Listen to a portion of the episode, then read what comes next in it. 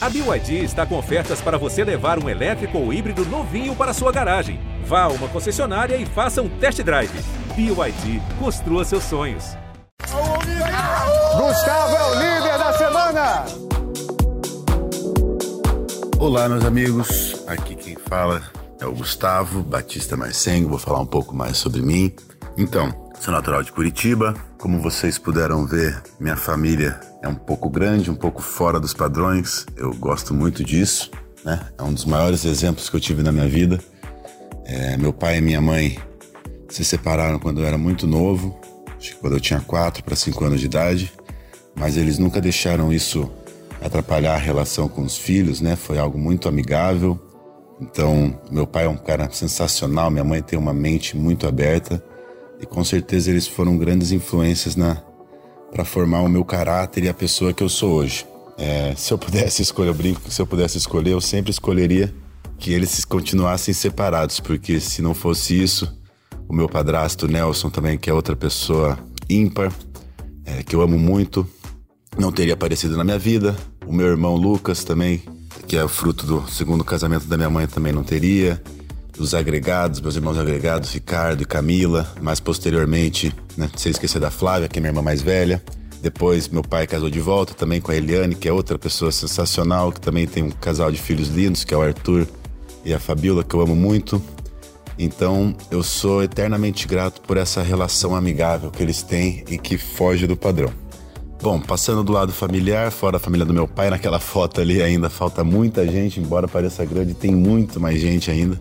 Espero, quando sair daqui, conseguir reunir todos. É, meus tios, tia Rose, tio Hélio, é, tia Diva, tio Carlito, todo mundo eu amo muito, meus primos, Diego, é, Tiago, Carol, Viane, Mirley, enfim, se for falar nome aqui vai faltar tempo. Então, quando eu era criança, eu era um cara muito né, atleta. No colégio eu não conseguia ficar parado. Fui matriculado em todas as atividades extracurriculares possíveis: handebol, basquete, atletismo, vôlei, até ginástica eu fazia para ficar pulando na cama elástica. Acabei optando pelo vôlei, né? Tentei seguir carreira. Morei em São Paulo por um ano e meio. É, depois já tive algum problema, uns problemas na lombar, que vocês puderam ver também algumas vezes eu reclamando né? Que eu tenho duas hernias de disco. Quando eu sair daqui eu vou operar isso o mais breve possível. É, então, quando eu larguei o vôlei, eu também fazia alguns trabalhos como modelo. Larguei o vôlei, voltei para Curitiba estudar direito. É, acabei entrando no, no, último ano da faculdade, eu entrei no estágio no Tribunal de Justiça, né, no gabinete do desembargador Vicente Misurelli, a quem eu também sou muito grato. Foi um grande influenciador do, do meu caráter, da minha forma de pensar, um exemplo na profissão. E aí, no final do ano passado, ano retrasado, eu acabei saindo de lá. Já confesso que eu já não fiquei muito tempo feliz na minha profissão, mas eu confesso que eu já estava numa zona de conforto. Eu estava com o cargo mais alto ali do gabinete, eu não tinha mais para onde subir. É, e era cargo comissionado, né? Não tinha segurança de um, de um concurso. Então, eu já não pensava mais em prestar concurso. Eu queria começar algo novo. E no ano passado eu, né, eu tirei o tempo para pensar o que eu realmente queria fazer e cheguei na conclusão, né, no final do ano, conversando com alguns amigos, tive uma ideia, tô com, tenho um projeto já bem sólido aí do que eu quero fazer, que eu, tanto que né, quero utilizar disso aqui para dar continuidade ao meu projeto, não penso em, em fugir dessa área, não vou entrar mais em detalhes para não expor, né, não dar ideia para os outros. Lá fora vocês saberão qual projeto é esse. É, mas enfim, então esse ano eu me propus a sair da minha zona de conforto, né? Tanto com no lado é, profissional, iniciar um, uma empresa, um, empreender num, um negócio totalmente novo e no jogo do, também, né? Quando eu me inscrevi pro, pro Big Brother, eu também queria me desafiar. Tá, tá, sempre fiquei muito confiante que eu seria escolhido. E quando eu vi o programa começar ali, que era a data para ser chamado e não me chamaram, eu né, fiquei muito cabisbaixo, muito deprê. Mas quando me ligaram, depois já de duas semanas de programa e eu recebo a ligação, foi uma. Como se eu voltasse à vida, a alegria voltando, a esperança voltando. E eu sabia que se eu entrasse aqui, eu teria que fazer algo diferente, né?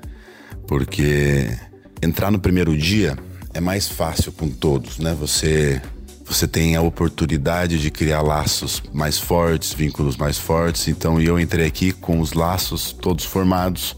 Eu sabia que eu não seria prioridade para ninguém, mas eu estava tranquilo quanto a isso e até depois eu, eu parando para refletir, para mim foi até melhor, porque aí me daria mais liberdade de fazer o que eu estava proposto a fazer, que era movimentar o jogo, né? Eu sempre deixei muito claro isso desde o meu primeiro dia aqui, que a minha intenção aqui sempre foi colocar as pessoas que até então não tinham ido pro paredão ao paredão, né? Pô, eu fui ao paredão com sete dias de programa, menos de sete dias de programa eu já estava indicado ao paredão.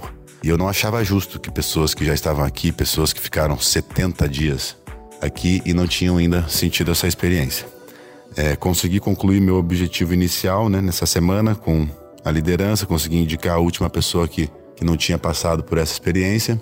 Agora, na próxima no próximo paredão, eu penso em colocar pessoas que já faz tempo que não vão. Eu sei que tá chegando a hora de eu voltar pro paredão também, porque o meu discurso também, né, se aplica a mim.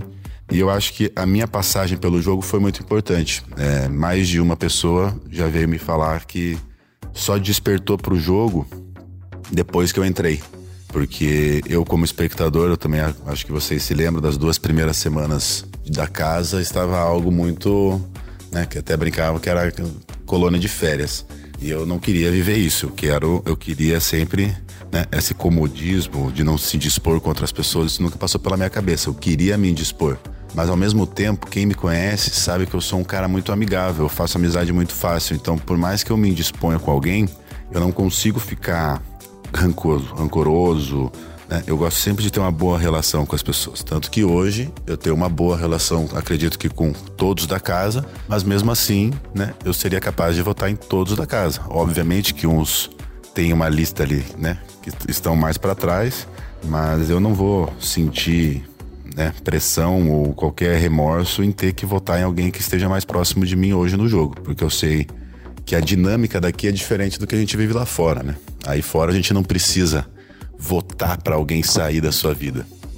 Então, a gente tem que se adaptar ao jogo. As pessoas que falam, ah, eu estou sendo eu mesmo, acaba sendo uma contradição, porque você não passa por isso lá fora. Então, você não tem como ser você mesmo aqui, porque a dinâmica que esse jogo propõe é diferente de tudo que você passa aí fora.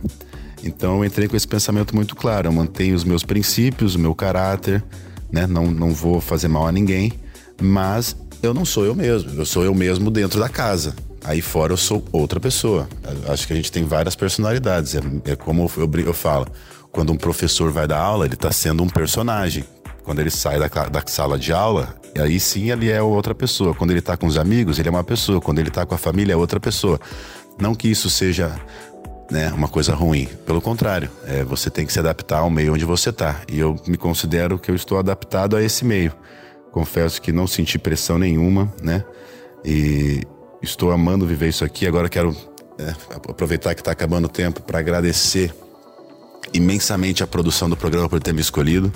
Eu falo que eu não estava no meu melhor momento fisicamente para entrar no programa, queria estar melhor, é, mas o programa veio no momento em que eu mais precisava da minha vida, né? Que era para sair da zona de conforto e buscar novos caminhos. É, quero agradecer imensamente a minha mãe, né, Sandroca, que vocês já devem ter escutado falar muito eu aqui, que era a única que sabia, né, quando passei por esse processo seletivo, era a única que estava sabendo, que me apoiava, me apoia em todas as horas. Quero agradecer muito meus amigos, o Wolfpack também, né, que vocês já devem saber, que eu escolhi o, o lobo para ser o meu emoji, é, além de gostar muito de cachorros, né, o lobo é, é a forma que a gente se autodenomina, Wolfpack né? É Nicolau, Breno, Lócia, Juliano, Robson, Lucas, Cabeça, e aí Nicolas e Davidoff, que são as pessoas que eu confiei, né? A, as escolhas minha aí fora.